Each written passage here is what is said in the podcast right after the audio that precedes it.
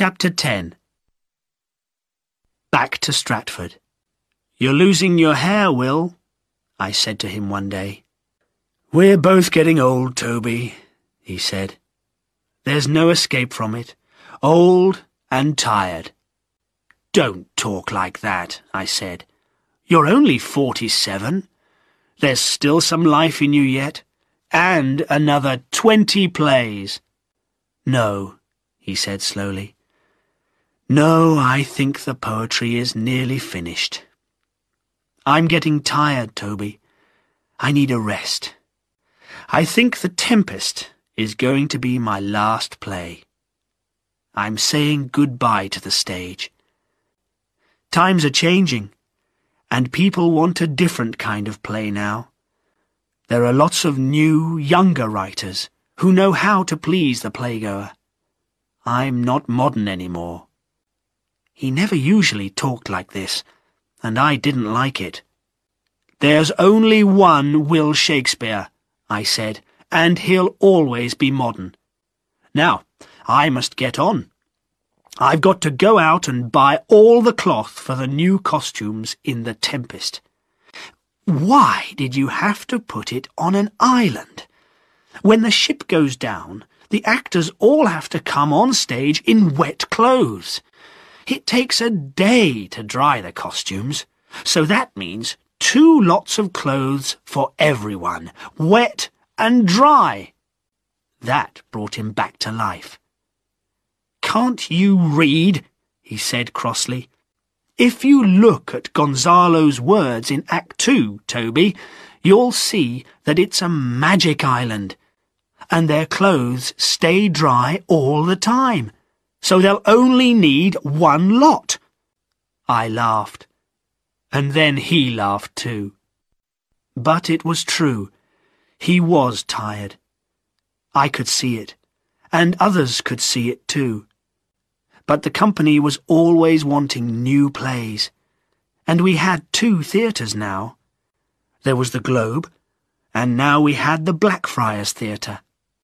Plays in the Globe were in the open air and always had to be in daylight, but the Blackfriars was a building with a roof. We could put on plays in the evenings and in any weather. It also made more money, because every playgoer had a seat and paid a shilling for it. In the Globe, they paid a penny to stand.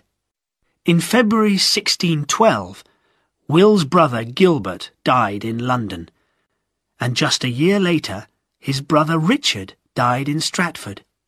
That was in February too. Will was the oldest brother, and he was the only one still alive. We spent most of our time in Stratford these days. Will didn't act in plays now. He went to rehearsals for his new plays, of course, but he was always happy to hurry home again.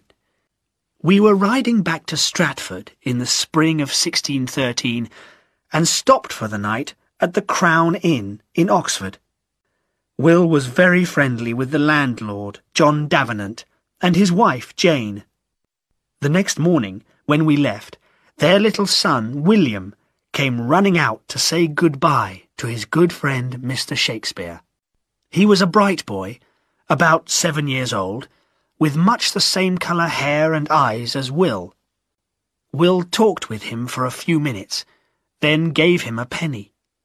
Later, when we were riding along the road, I said, The last time we were in Oxford, I heard some talk in the town.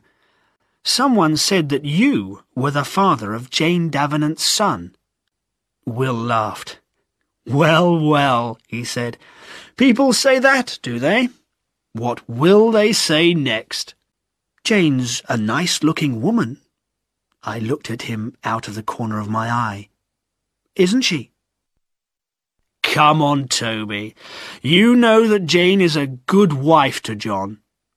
He was still smiling. You mustn't listen to stories like that. I never believed that story myself.